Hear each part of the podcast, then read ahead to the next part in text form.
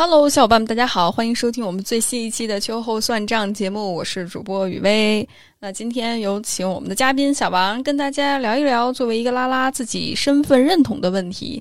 他是如何意识到自己，呃，是一个拉拉的，以及如何接受自己作为拉拉的这个身份，以及他从中国到美国，在两边都生活了非常长的一段时间，呃，并且下一步他也逐渐考虑再回到国内，就是他的这段心路历程如何呢？当然，我们聊着聊着呢，我们这个话题就从他身上转移到我身上了。然后小王也是对这个代际沟通的问题感觉特别的好奇，他也是听了我跟我母亲的内容，也是觉着有很多的问题。然后我们聊着聊着就聊飞了，所以后半段呢，基本上我们聊的更多的是代际沟通。的一些可能性哈，所以大家可以选择的收听。那我们就开始今天的对话。那小王，我其实挺想跟你聊一聊关于拉拉这种归属感，包括跟代际沟通有关系的一些话题。这也是咱们俩平时沟通当中经常聊到的哈。那咱们要不要就从长计议，小王，就是你是怎么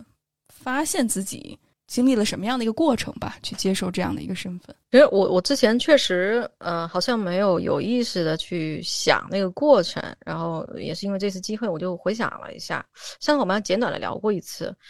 嗯，我觉得我不是以某一个时间点，呃，就突然决定自己是一个拉拉，我觉得是可能是比较朦胧的吧。然后想起来，我可能在小时候，可能六七岁、七八岁，我喜欢隔壁的一个哥哥，那个时候是。喜就是觉得哎喜欢那个哥哥，但是没有太多的。然后到初中的时候，嗯，好像也对男生有过这种好感，嗯然后到大概到高中的时候，我当时对就开始对对我们当时一个学姐，哎，我觉得她很厉害。但是这些前面全都是非常单纯的。我记得我对那那个学姐是因为我觉得她学习成绩很好，然后她也会打排球，因为我也打排球。虽然我个子很矮，但是我打排球。但是，所以我觉得那个时候更多的是一种仰望吧，觉得想成为那样一个优秀的人，但确实一点私心杂念都没有。真真正正觉得可能有那方面意识的时候，是到了我大学的时候，大一、大二的时候，有一个英语老师，然后我那时候非常喜欢那个诗歌、小说、小说，主要是小说。然后他是教西方，我就是。上英语课，但是会跟我们讲文学那方面东西。我跟他非常的，呃，非常聊得非常合得来。然后我现在回想起来，就是我当时就非常，就真的是那时候年轻，你知道吗？觉得每次见到他都很很开心，然后我们聊得很开心。然后，嗯，他我他对我也比较好。那我我我觉得最印象最深的时候，有一次。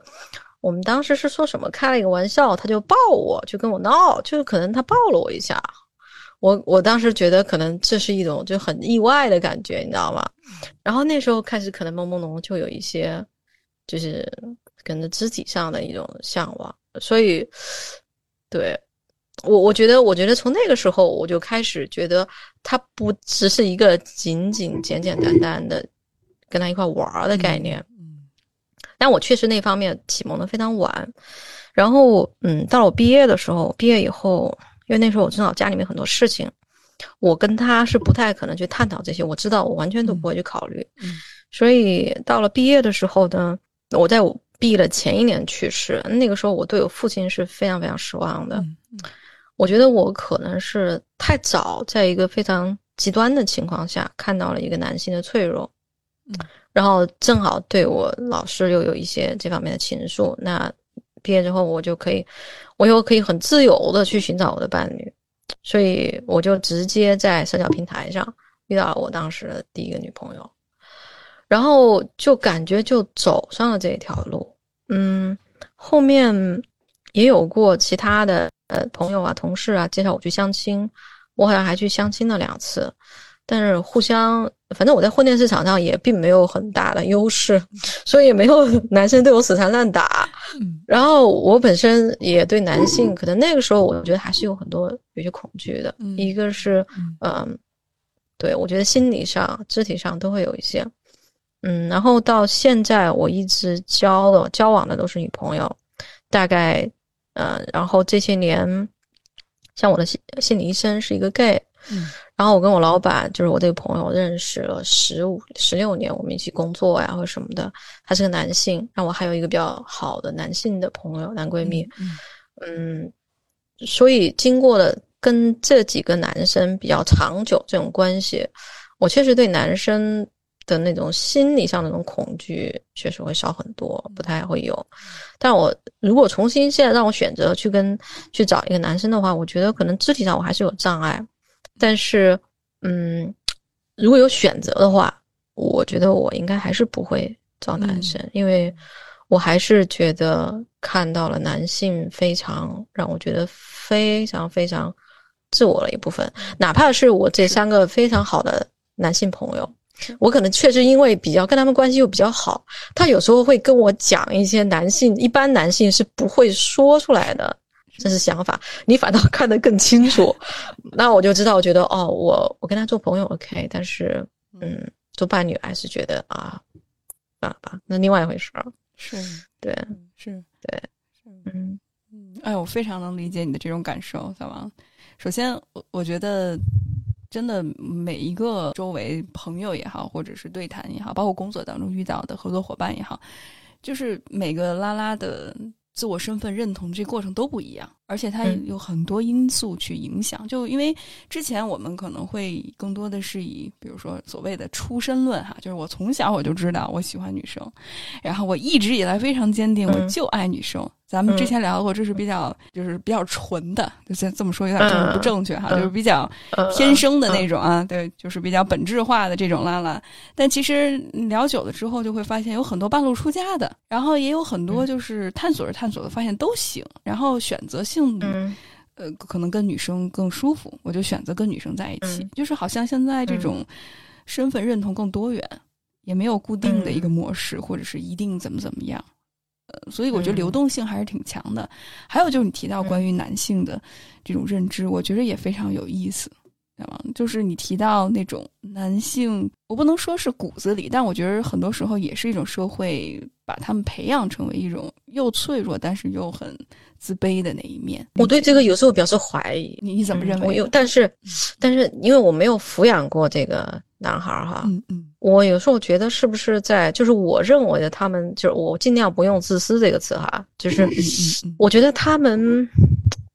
是这样，就是我我在我看来，我觉得他们是非常自我的。我很早之前听过一个那个娱乐节目，他们就说这个男生说他这个是一杯茶，你放茉莉进去，茉莉花茶，然后你放红枣进去，红枣茶，它永远都是茶。嗯，但女生就不一样了，你女生可能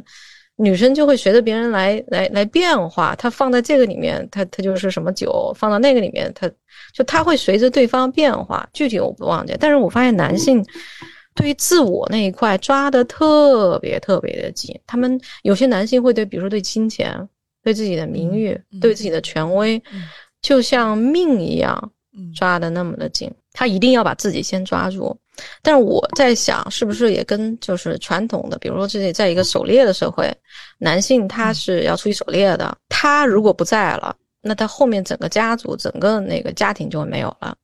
但是女性的话，那她牺牲她自己团队这这这个群居的这一群人，她还是存在的。所以我觉得有一些是，我觉得不仅仅是后天养育这么简单。我只是感觉哈，嗯，对我，但我所以我觉得男性把自己这个抓的特别特别紧。确实，我觉着就是这种非常的自我这部分，他解释的原因可能会有很多种。嗯，我觉得特别能理解，包括就你刚才提到，从一个很进化学的角度上来讲的话，确实，嗯嗯，那就是如果他手窝守守的比较紧的话，那他如果不顾好大后方，窝里被端了，他也就被端了。就这对于他来说很重要。对对对对，从进化心理学上，我我我觉得完全 make sense。呃，但是就是当我们提到就这种非常的，你可以说是自我，我觉得自我这个词用的更好一些，或者是很 rigid。我不知道 rigid 会不会有有点负面的意思哈，就是比较僵硬，或者是比较坚固，或者不那么变通，不那么灵活，就是这种感觉的确让人交往过程当中会觉着不太舒服。特别是如果你想要更多的选择，想要更多的体验的时候，如果完全依附于另外一个人，那在传统的这个模式当中是 OK 的。包括我觉得很多嗯拉拉的伴侣也是这样的哈，就是有一个更更更更嗯嗯更那男性化的更一个 T 的这样的角色，嗯或者更女性化的或者 P 嗯这样的角色哈。那那嗯你跟就是你女朋友交往过程当中哈，我相信也会有一些就是对于自我这个身份的探索。那你觉着？在你跟女生交往过程当中，有没有形成你们两个之间或者属于你的这种就是交往的模式？不一定非得遵从就是所谓异性恋的这种模式。在我单纯的幻想当中，我从来没有把自己变成一个男人或者一个女人的想法。嗯，我也没有把对方变成一个男人女人想法。其实我的性别意识就，也这么说吧，就在我们家，我妈妈是全能的神，就是她从里到外，她全部都干的。所以我从小到大都不知道有男主外女主内这件事儿，我就默认了这个东西大家都能做。而且我交女朋友，我没有交过，就是让我去扮演 T 啊男性的这种，因为我这这我不是我啊，这这我干我干不了。然后我我也没有去，我觉得是没有。当然，他们的想法可能不太一样。有时候我不知道，有时候嗯，某些方面吧，我在想，跟我现在女朋友可能某些时候会有一些，他会。哎，我不知道，我觉得跟现在这个女朋友是不是因为她以前是直人的原因，有时候反倒会，她在某些方面她觉得更像男性，她想让我扮演女性的角色，然后另外一方面她想让我扮演男性的角色，她扮演女性的角色，但是我确实在以前的过程当中反倒还没有，只有一个好像有一个，就那个稍微 T 一点，他可能想让我扮演一个嗯那个温良温什么温柔贤惠那个，对。不 是小王，这段能剪进去吗？你会的，他他不会听，不要，他他会听。你可以让他，我已经跟他说了，不会让他听到的。对对，但是我觉得 OK 啊。既然说到关于原生家庭对你的影响，哈，就是母亲的这个和父亲的这种互动模式，多少会给你带来影响。那你觉着，在小时候，原生家庭怎么影响到你对这个家或者是关系的理解呢？首先，我可能想讲一下我的背景，因为我在、嗯、我在农村长大，我在一个国有农场长大，嗯，就是一个农村的环境。然后我爸妈文化程度都是比较有限的，然后管我管的也比较少。我妈是那种就是有点可能传统里面觉得有点好强，但她本身又比较强，比较传统。然后我有一个，我爸爸是比较小的时候，他父母可能就不在了。然后我有一个同父异母的哥哥，我还有一个同母异父的姐姐，就他们俩在那个年代，我爸爸妈妈在那个年代都离过婚，嗯、在那个年代是一觉得有一点，呃，可能有点不太，有点自卑的事情。嗯、然后他们俩结婚之后，我妈妈可能是想为了觉得想让这个家庭更稳固，所以生下了我，所以我可能就是那种。清贫家里面，清贫家里面那种什么什么叫什么？我们农村有句话叫“穷人家里养娇儿”啊什么之类的。我就是，就我们家里物质是比较贫困的，但是我相当于是家庭的中心。你想，我有哥哥，又有姐姐，什么事情出了不好的事情都不会落到我的头上来。然后，嗯，前面一段是比较，就是比较比较简单的吧。然后到了十一岁的时候，我妈妈开始有那种，呃，帕金森病的症状。他后来就是确诊是帕金森。然后，嗯，因为我以前都被我妈妈照顾得很好，像一个全能的神一样照顾我，无微不至。那真的是无微不至。可是你就开始看到一个全能的神怎么样被疾病一点一点的打垮。他那么一个好强的人，那么一个，嗯。真的是非常非常厉害的人，但你在疾病面前就是没有办法。所以我觉得从十一岁到二十一岁，我母亲去世，我是一种逃避的状态，就是那个我不知道怎么去面对。然后我母亲去世之后，我对我我对我父亲是非常失望的，我觉得他对我妈妈有这种虐待的行为、遗弃的行为。然后我姐姐就迅速的。他用他的方式，可能想缓解这种悲伤吧，因为你想，这父亲是他的继父，然后母我是受宠的，那我还有一个同父异母的哥哥，跟他没有血缘关系，他想迅速的找一个人结婚、嫁人、离婚，就把这些所有的事情，他可能也是不想再再想起，所以我现在对于家人，然后二十一岁之后呢，我就一直是，就相当于是自己一个人存在，就是就找女朋友，但是我的关系也没有，嗯，只有第一段可能断断续续的持续比较久，四五年吧，后面也没有特别的久，所以我一直都是，嗯，一个人的状态，我觉得是没有家庭的状态，不是说没有，就是没有那种原生家庭吧，所以现在对于过去的这些东西，我甚至觉得是一种我的一些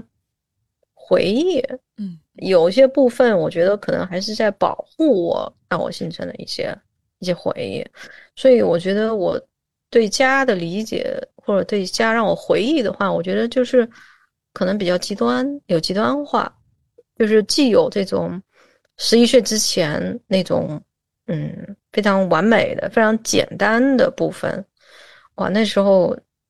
就那些东西、那些回忆是非常具体的，嗯。很多的部分是关于我妈妈的，我妈妈很喜欢我，我从小就知道我妈妈喜欢我，而且让我感觉到她喜欢我不是因为我是她的孩子，她就是喜欢我的性格。然后我就很记得很多，比如说我小时候总经常生病，她就把手放在我的嘴巴边，让我吐在她手上。然后我大概那时候是可能那小时候农村穿那种开裆裤的年纪，大概三四岁，她晚上抱着我去尿尿。然后让我导尿，然后她去朋友就跟她那些闺蜜们聊天，她就会带着我，他们在旁边聊天，我在旁边很安静。然后我还记得印象两个特别深的，就是有一天我那时候很小，我不我不记得多大，可能三岁四岁，他在旁边干针线活，然后就把我的手拿起来，在我手臂上狠狠的咬了一下，手臂上咬下牙印那种，我当时就很因为很痛，他咬了很。很痛，我不能理解。我觉得他为什么要咬我，你知道吗？但是我后来才想起来，其实才能理解，这是他表达对我的一种爱意。我就是我当时不理解，现在我其实都记得。那我记得还有一次，就是我大概小学一年级还是一年级什么一年级的幼儿园，还是几年级我忘记了。我们班上有个同学。他有一本比较大的字典，然后那个字典坏掉了，那就是两半儿断掉了嘛。那我就觉得啊，因为我妈妈是以前是裁缝，裁缝她会缝衣服，哎，我就想的，我就把这个字典带回家，让我妈妈用缝衣针把它缝好。其实我纯粹的就只是想帮那个男生，因为我觉得这个人他还挺好的，我就把他带回去给我妈缝。然后我妈说：“是不是这字典是不是你弄坏的？”我说：“不是。”我妈就听了，她也没有说什么，她就拿那个那个针线开始缝补这个字典，然后她一边补一边就跟我说：“她说我知道这个字典就是你弄坏的，但是我会帮你补起来。”我我我我讲这个故事的时候，我突然在想，我在美国讲的时候，他们的第一反应就是你不是应该生气吗？你妈妈不信你，不信任你。可是我当时的感受，或者包括现在我的信任，我觉得是我妈妈。我知道她会接纳我，就是哪怕即使她知道我错了，或者知道我外面犯了什么东西，她会来，她愿意帮我来承担这些。所以那些甜蜜的部分，很多部分，绝大多数都是跟我妈妈有关的。然后农村，然后也有部分是跟就是自然的有关的，因为在农村嘛。然后我学业又。就还可以吧，从来不会让他们操心。我觉得很自由，然后又很自在。因为我家里面，我后来才知道，就是因为只有我，既是我的爸爸，又是我的妈妈。对我姐姐跟我哥哥来说，他们的要么就是一个继父，要么个继母。然后我觉得十一岁之前，可能我现在想的都是一些像童话般的梦幻的东西。我还有狗狗，那时候就养狗狗。小时候。我还我那我也能回忆起一些我跟我爸爸温情的时候，他会带着我去打猎，那么那个时候的枪还还没有进，然后我们去打猎，然后我去乡下抓虾，然后做各种各样。所以，但是到了十一岁之后，那种颜色，这样突然一个明亮的颜色，就到了另外一个颜色。然后直到我妈妈去世，我觉得家对我来讲，家或者家人。就是一个非常痛苦，然后很多年我都没有办法去谈论这件事情，我也记不起那些过程。后来我才慢慢的拼凑起来。但是我觉得后面的部分对于我来讲，家就是一个让我我不能理解，家里到底发生了什么，为什么会这样？所以，嗯，我觉得后就是，所以我对那时候对家的话，就是这种非常极端的两边。一方面是一个简直是一个童话般的简单的地方，然后另外一个就是一种黑暗混乱的地方。嗯嗯，是是，嗯。嗯，是谢谢谢谢小王，你能够把这些感受，特别是这种真情实感表达出来，好像这种特别对立的这种小时候十一岁之前。跟十一岁之后这种对立的这种感觉，我相信也会非常影响到你，就是你的性格也好，或者是可能你处理关系的方式和方法也好。所以我其实挺好奇的。回到我们聊到了关于自己身份认同也好，或者是处理关系也好，那你觉得这种特别冲突性的或者两极化的这种对于家的理解，会怎么影响到你的性格和他人相处的呢？嗯，我不就是。可能跟朋友相处，在这些方面表现的没有那么明显，也有，肯定还是有的啊。我可能说下说爆就会翻脸了，让但是我觉得在跟亲密关系中会更加的明显。亲密关系中，我也是到现在可能慢慢的才能平静下来，就是嗯。在以前，至少在以前，但我现在也还在学习哈，我不能说以前怎么样，现在就怎么样。我可能现在还做的同样的事儿，哎，我我觉得以前的话，嗯，妈妈去世之后，家我觉得就是散了。我那时候是有非常一种执念，一种自恋。我觉得那个对于我来讲，建立一个家庭是我的使命。这种家是像我小时候印象当中那个完美的童话般的家的那种画面。我想要完成我妈妈所没有完成的事情，因为她跟我一样，她也是当年离家出走，从她的原生家庭出来建立自己家。她这一辈子，她当时最大那个就是要有一个幸福温馨的家。嗯，然后我对于我来讲，这是我想要的。同时，嗯，可能因为对我妈妈有时候很多的愧疚，所以我会。先预设了这么一个童话般的世界，然后我想去扮演一个全能的神，那种神是可以满足我想象当中所有的部分，就是不仅要承担起经济方面的压力去赚钱，然后同时又对你的伴侣也要非常的好，希望能够，因为我妈妈以前会在我面我面前抱怨我爸爸嘛，然后。就是希望能够关注到他的情绪，多照顾他，然后，嗯，也希望他无论是身体上生病，或者或者什么那种需要，我我我希望我可以全能的满足他。但是，嗯，因为我自己非常渴望家，所以进入关系、确定关系有时候就非常快，快了之后你又想变一个，是你这个实际上是撑不了很久的。撑不了很久，你就会觉得很疲惫，或者说很，因为你自己的这一部分没有发出来。那如果对方在这个相处的过程当中，如果对方做了一些什么东西，会让我引起一些创伤性的那个，我瞬间又跌入到另外一个地狱的那个里面，就感受到被伤害，感觉到很极度的失望、伤害，嗯，恐慌，对，所以。嗯，我我我的关系倒不是说我们会有肢体上那些什么吧，反正，嗯，我我觉得还是比较明显的。基本上，可能我觉得我在某些方面付出了更多，然后你开始委屈，然后委屈之后我受不了，不要可能就要提分手或者什么的，基本上就这样一个节奏。嗯嗯嗯，是是，第一任可能不太一样。第一任是不一样的，第一任的时候是很简单，你就觉得，嗯，找一个人肯定要跟他一辈子呀，就是嗯，无论怎么样争争吵吵，哎，就是这么一个人。那那我也不知道我为什么会有那些观念啊，觉得啊，是是是。那我相信小王肯定在过去的关系当中，可能第一任还好一些。这么一说的话，第一任之外，其他的关系当中，听起来你很承担了好多，好辛苦啊。我想象当中的我承担了很多，嗯嗯，可能对方也。他可能不这么想，我觉得我完全可能是在跟一个嗯，就完全是在，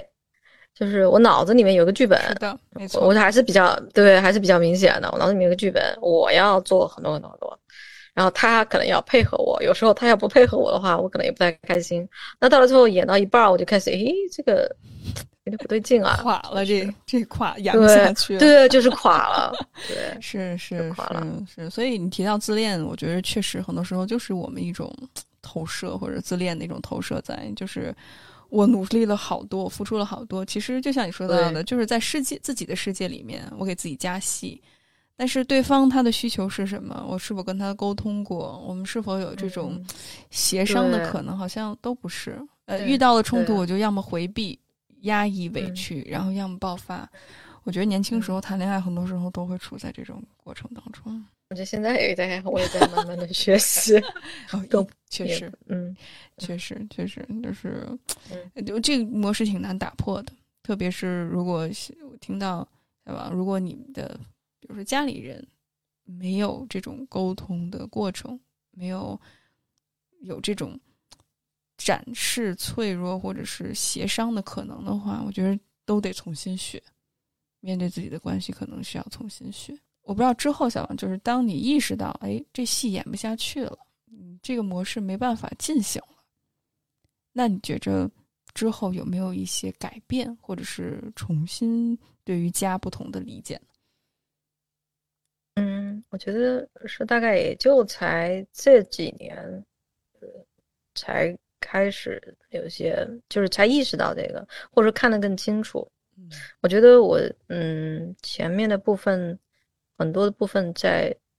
就是这种自恋的剧本，那其实也有蛮多的部分是因为家里那个创伤，我觉得还是蛮严重。我肯定是有 PTSD 的。是，嗯，可能到了这一两年，我跟现在这个心理医生合作了大概有五六四五年了吧，可能到今年我才呃才会看得更清楚一点。嗯，我觉得是，我才有能力。首先是看到自己的自恋，然后，嗯，一个就是看到自己的，就是会更加的 dive into 我自己的需求，然后嗯表达出来。那同时也是会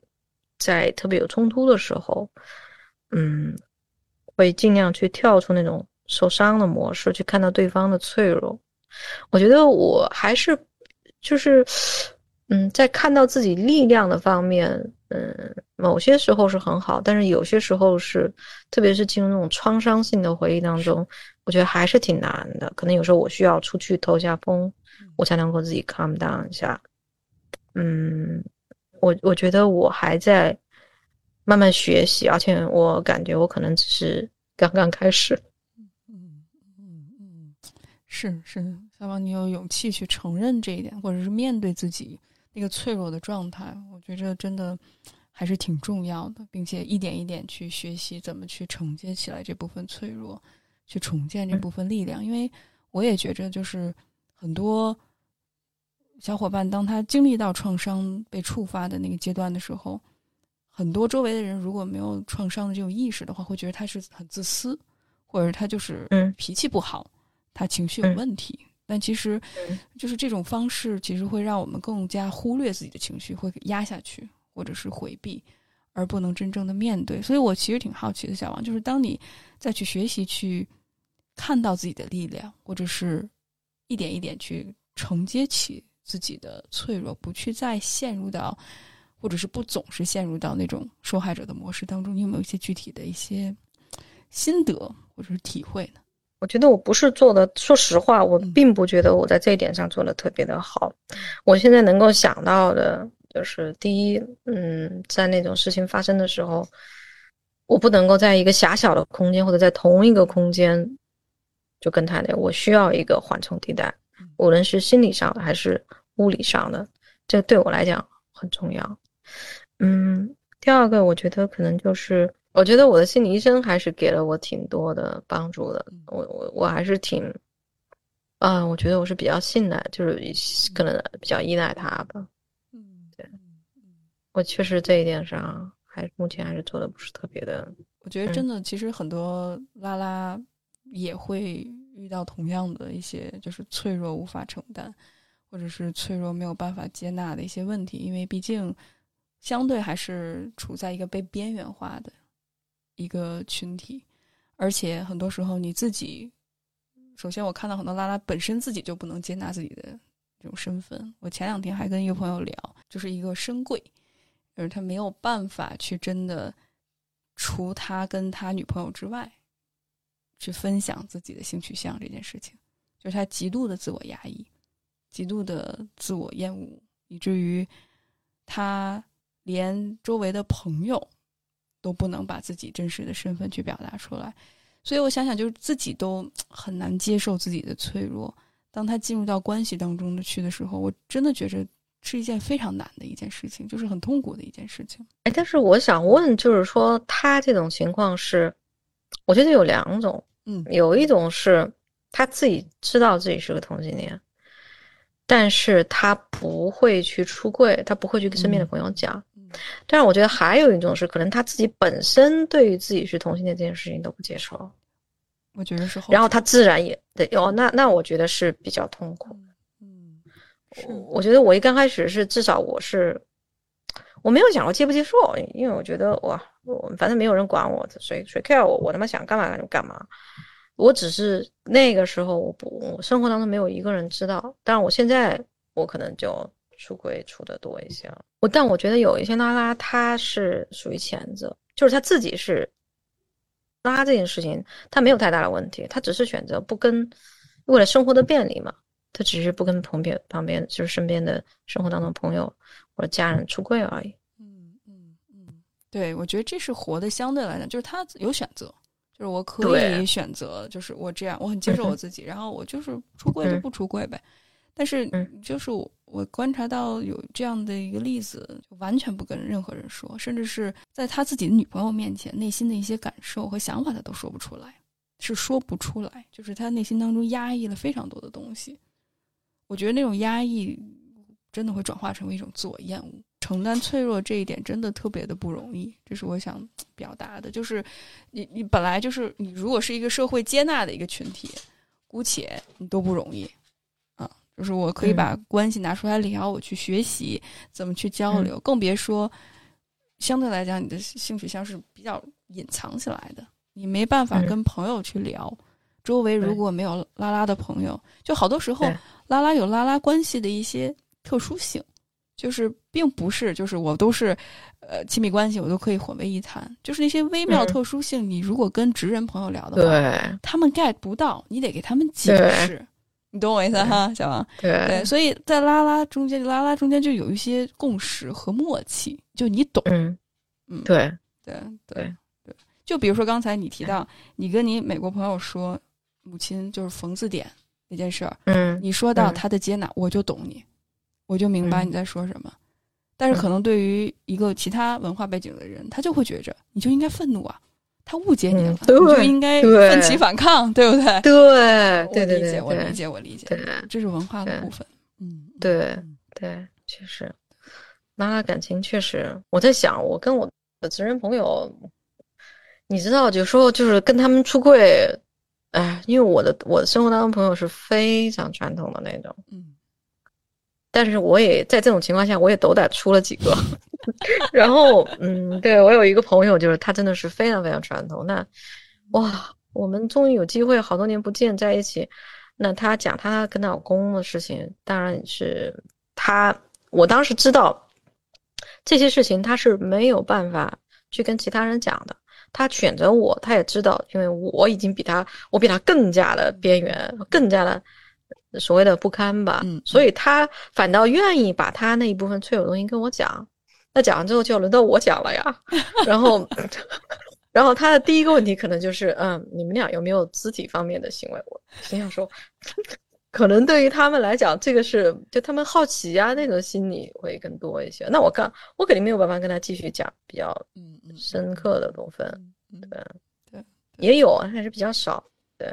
嗯，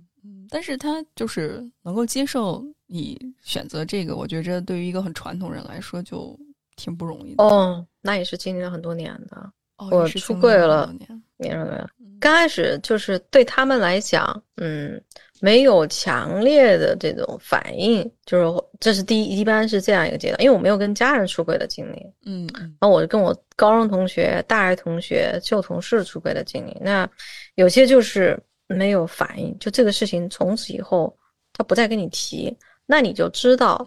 他是什么样一个态度。但我也感受到他们在发生变化，那可能几年之后，他开始主动的跟你提。那我有一个，就我今年就是在西雅图去世的那朋友，他刚因为他是那种比较那个时候美国是还没有合法化的。其实过去的这十年，美国的变化是非常大，包括 LGBT 活运动。你想奥巴马的时代，奥巴马在第二任的时候，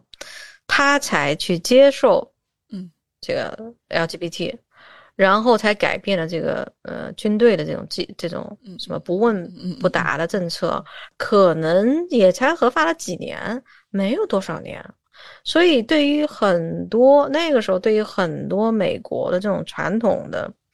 人来讲的话，他们是嗯至少我觉得他们心里是不接受的。对对，但但是也就在我我来美国，大概就二零一三年、一四年都是不接受的，可能大概过了一段时间啊，他开始慢慢接受我这件事情，然后到他可能每他会打电话跟我说，你什么时候带个女朋友来看我？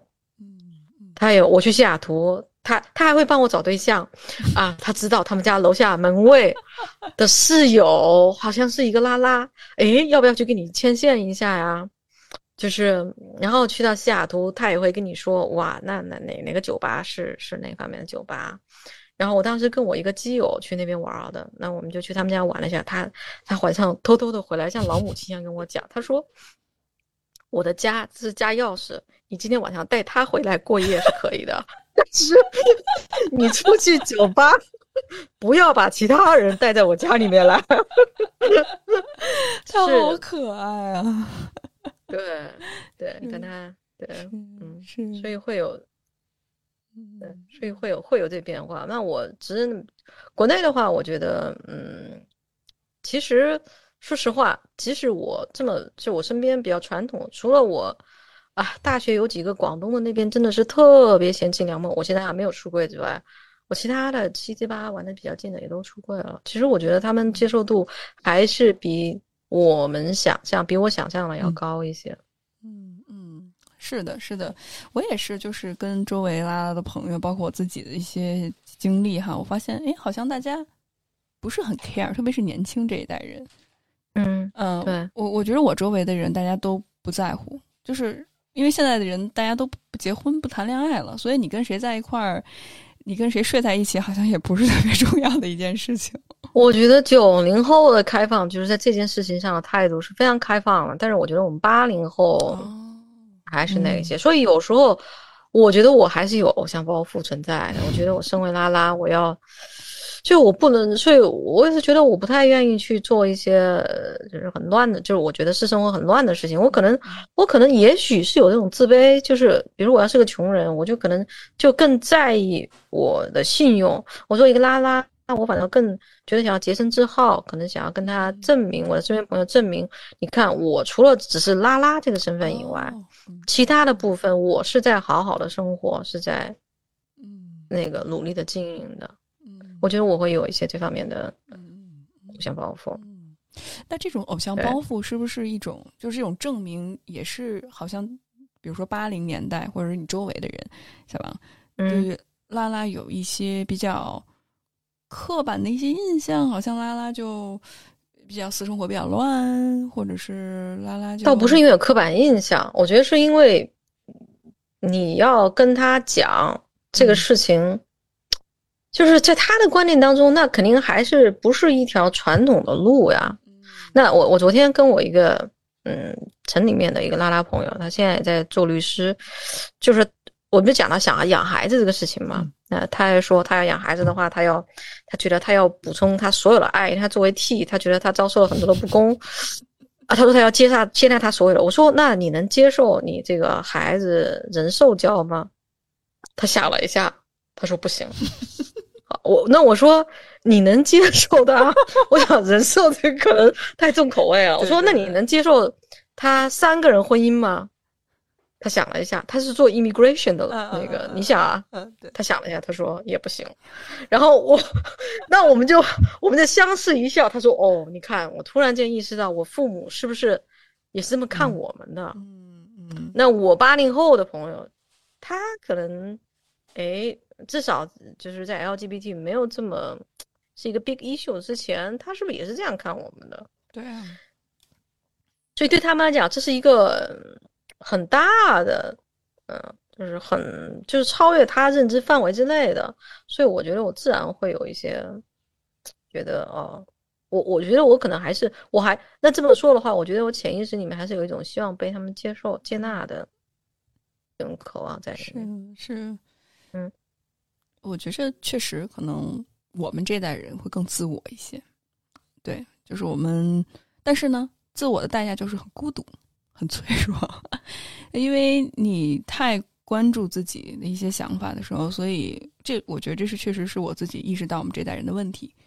嗯，你可以说我们有更多的自由，我们可以选择做这个做那个，我不在乎别人的想法，但代价就是，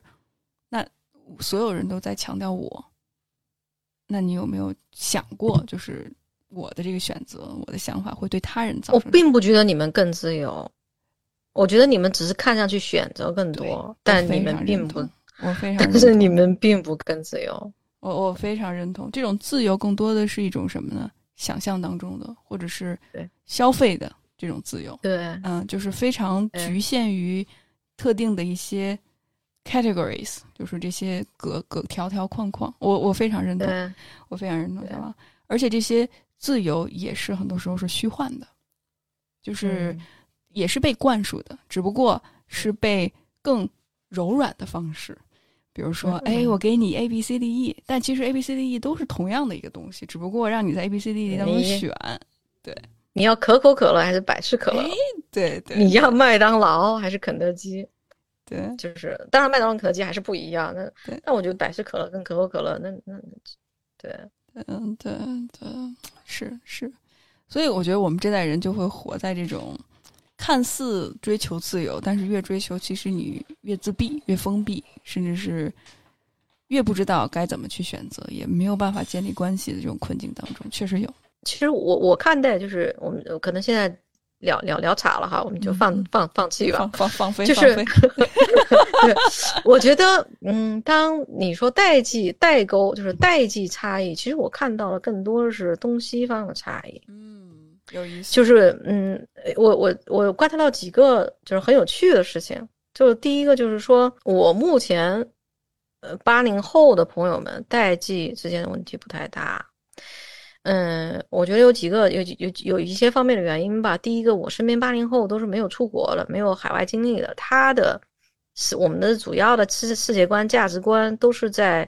国内这个形成的。但还有一个很重要的因素，就是那个时候互联网的资讯没那么发达。那现在是因为自一方面就是海外背景的九零后要多一些。第二第二方面的话，我觉得很多海外的这种价值观，它通过互联网这个平台。他已经把全球的，就是中国人，就是你跟美国的那小孩，你可能骨子里面东西多多少少吧，都有受一些影响。但我们八零后是没有这一部分的，嗯，所以，但但是跟七零后当然可能有，就没有他们那么的紧。所以我觉得我看到了八零后的代沟是稍微小一些。然后第二个的话就是说，因为我现在的同学、孩朋友基本上都生孩子了。还是是这不是就是没有结婚的，还是比例稍微小一些。嗯，那代际就是冲突当中一个非常核心的东西就是婚恋。你你基本上你结了婚生孩子，我觉得家长就有一种，这也是我觉得有一个我想跟你讲的就是，嗯，你在你我之前把你跟你妈那播客就狂补了一番哈。哇！然后你早说呀，早说咱们就聊这个了，还加什么加？来来来，就是说，呃，嗯，就是说，呃，你你，我记得有一期你是就是这爸爸妈妈什么时候认为我们成熟了？就是你们为什么还管着我？其实我觉得他不是说以成熟成不成熟的，他正看重的你有没有成家这个概念。嗯，因为你可能不成熟，但是就是。你到了这个点，你结了婚，有了孩，结了婚之后，这不是我的责任范围，嗯，就跟他们就跟工作一样，你知道吗？现在这在我的工作范围之内，我对你有，我可能会控制你，我可能会怎么你，你过得不好，我会怎么怎么样去弥补你。可是你一旦有了家，我知道这个家它已经像细胞一样，它分裂出去了，所以它的那个就。就没有没有没有那么大，所以他对于我觉得这个代际的那个更明显的表现在婚恋上。是是，其实我上次聊完，包括我现在小王，我在读关于就是这种去殖民化心理学，就说的挺特别高大上，但其实就是如何把一个人的行为放回到他本来的那种文化环境当中去理解。你不能倚着我觉着我九零后。我知道的是最对的，然后我用我九零后的这种眼光去审视你们零零后，或者是审视你们八零后，甚至是我妈六零后。我觉得很难避免不这么去做。但是问题，我我现在也意识到了这个问题，特别是我读了好多关于就是其他文化当中的一些心理学的阐述，我会觉得现在主流的心理学或者是绝对的标准是认为人是非常原子化、个体化，就是。非常边界分明的这样的一个概念，这是主流心理学对于个人的概念，就是这种个人主义的概念。但你这么一说，也让我联想到，其实我是带着这个观念去跟我妈交流的，我并没有意识到这一点。然后，所以可能对于他来说，他的自我的概念就是我和人周围的人的关系，就是我是一捆儿的，我不是一个，对，就是一捆儿。那你从我这捆儿什么时候你才能够我能放手呢？就像你提到的，我能把你。就是你成你进入到另外一个家庭，是你从这一块儿跳到那一块儿，而我想要的是我从你这块儿跳出来，就是我们两个完全就是不在一个交流的频道上。对这个点，我跟你想的就是，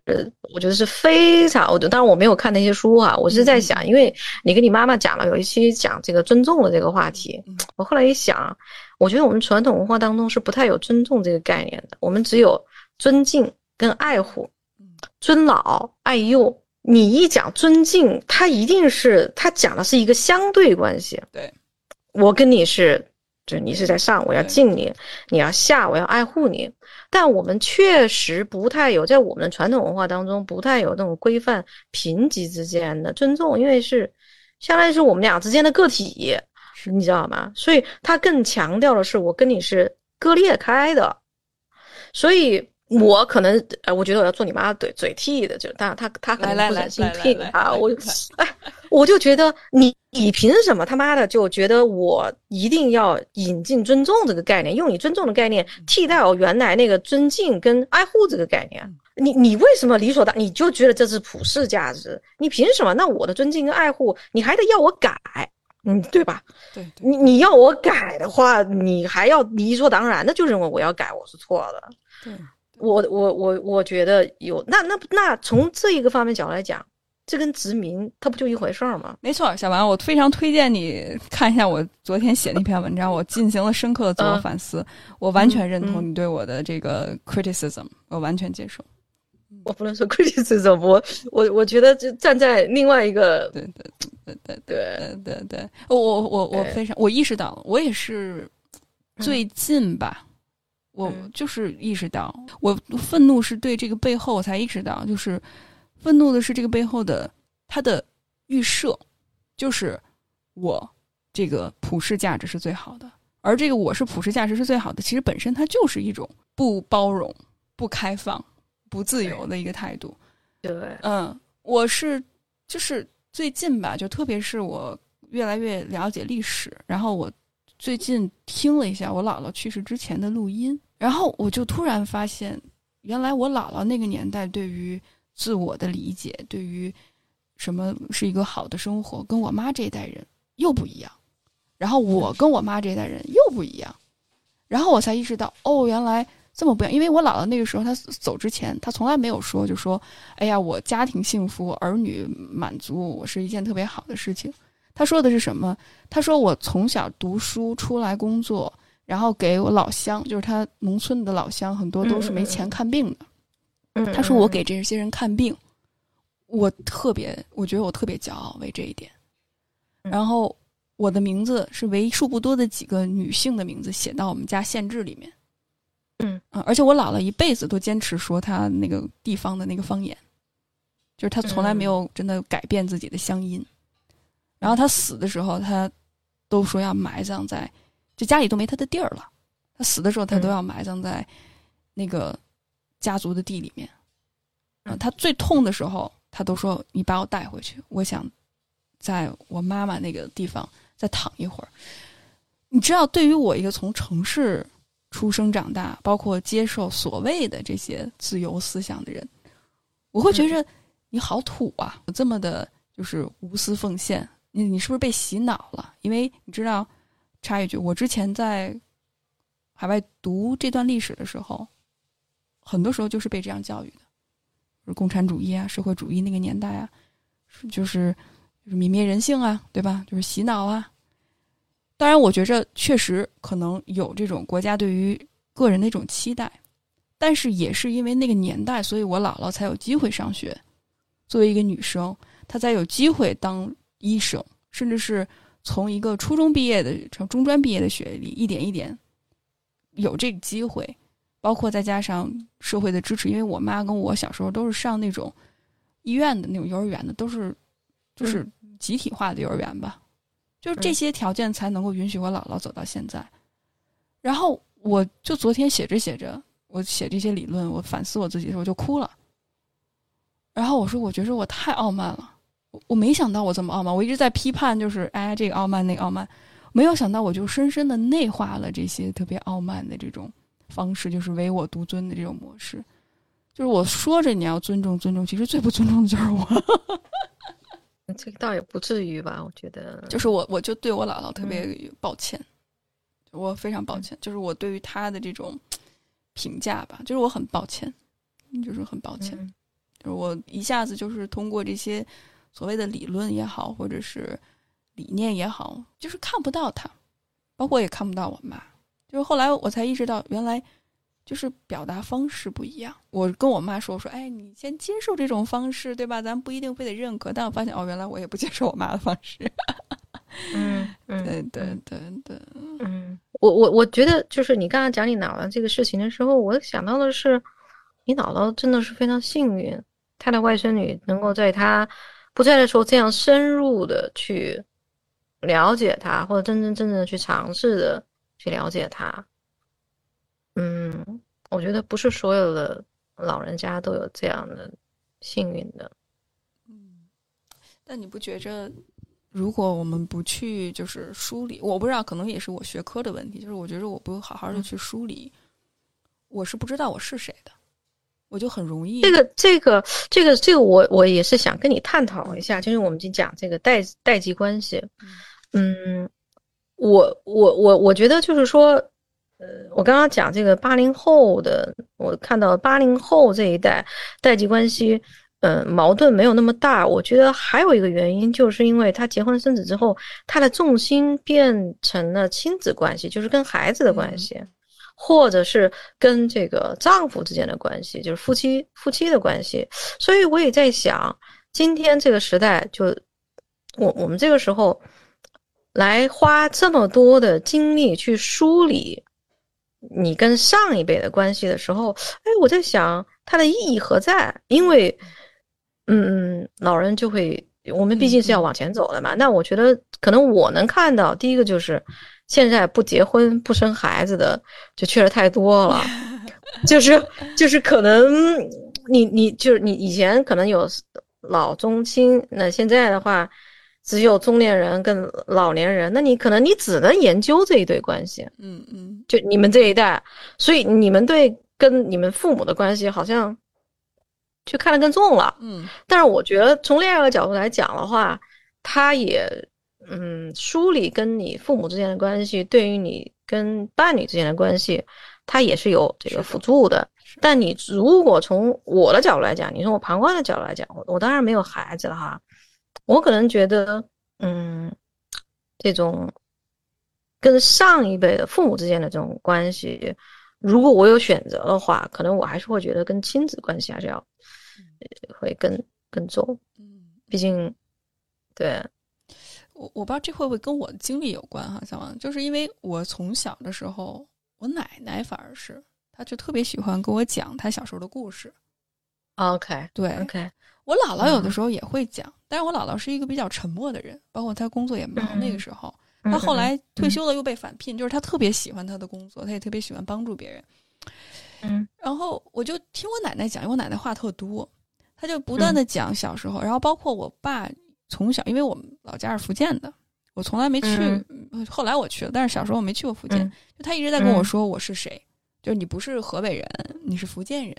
咱们家是福建来，就他一直在去不断的讲述、讲述、讲述我从哪里来，然后我属于这个土地，然后我们在这个土地上发生了什么事情，就是我一直是有这样的一种记忆在的，一种技术在的，所以我就有一种模模糊糊形成了这种样的一种概念，就是只要故事在嗯嗯，只要故事在，生生命就在，就在延续下来，嗯。一代一代一代。嗯。然后我也知道嗯。我从哪里来，就是我觉得我就扎的更深了，这就好像我是一棵树嗯。一样，嗯，啊然后我就越嗯我知道前人，当然再往前倒，我估计就不知道了啊。嗯嗯嗯嗯嗯嗯嗯。我我包括有人梳理过我们家的一些族谱的东西，然后我看了之后，我觉得、嗯。哦，原来我们是从这儿来的，然后我那个根就能扎得更紧。我觉得也有可能我对有这个执念，是因为我出国太早了。啊。啊、就是我我嗯。十八岁出国，虽然也不早，但是那个时候从来没有人跟我提过身份认同这件事情，嗯，所以我一旦站在那么多不同，就是在一个很强势，我作为一个边缘者，就是我在一个很强势的文化下，虽然嗯。加拿大也是多元文化吧，但其实多元文化背后就是有一个 白人文化为主的这种嗯强势的文化。然后我站在别人面前，我之前是站在人堆儿里，我我就跟别人一样，但是突然我站在一个完全跟我不一样的环境，我就不知道我是谁了，所以我就更需要去有这种扎根的感觉，这种扎根的感觉让我有稳定感，让我知道每当我选择的时候，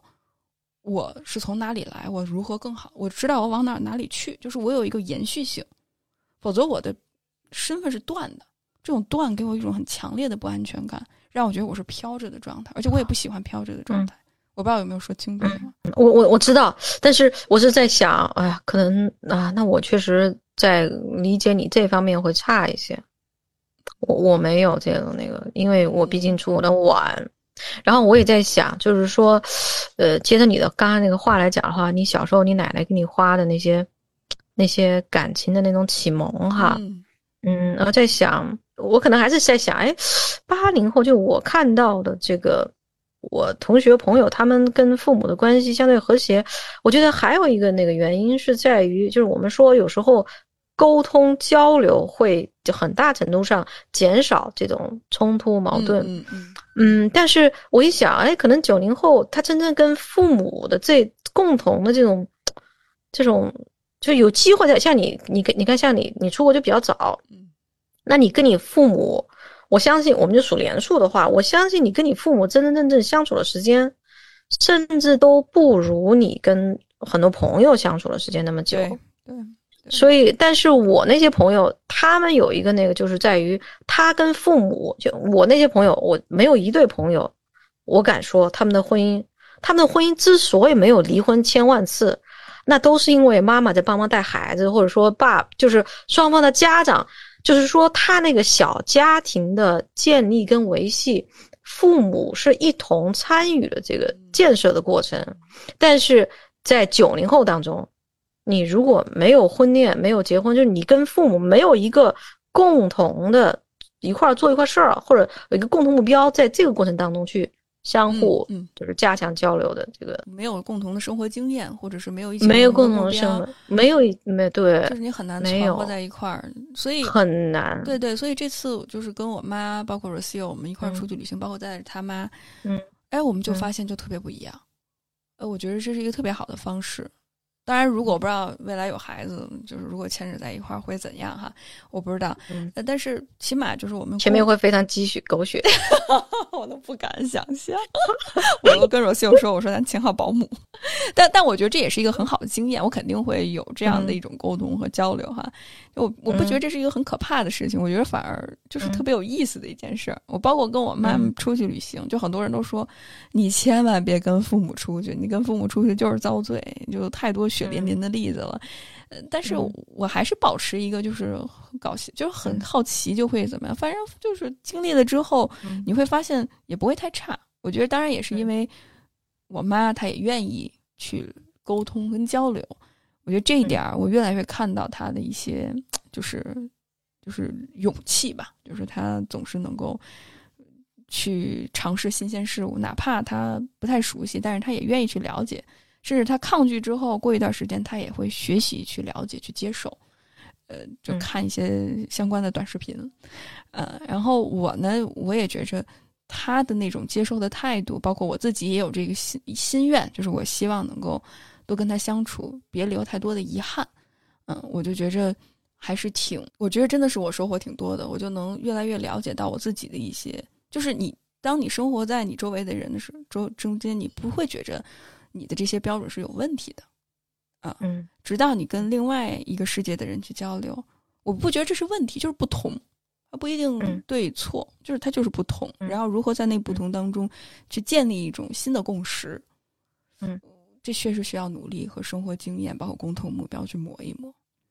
嗯。嗯，哎，我比较好奇，为什么你当你意识到妈妈是愿意跟你一起学习，并且改变你表现的有些意外？如果有一个原因的话，我就觉着，我觉着我跟我妈的感觉就像一个外国人和一个中国人 在一起的感觉一样，就是我觉着我十八岁出国非常受西方文化的影响，嗯，包括我特别能够理解他的情绪反应是什么，在北美的人当遇到什么事情绪反应如何，而且我很长时间以来觉得那才是正常的情绪反应，所以我有一个既定的标准，那。当我带着这个标准，我回到国内，嗯，所以我会觉着你能不能去把你内心当中的感受表达出来？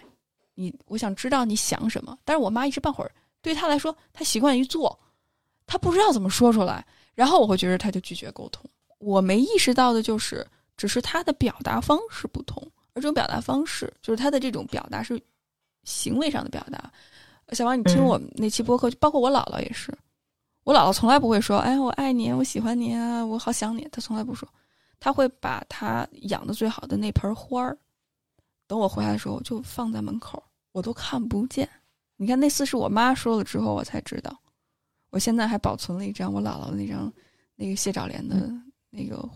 那个照片，就是我妈如果不说，但我妈懂，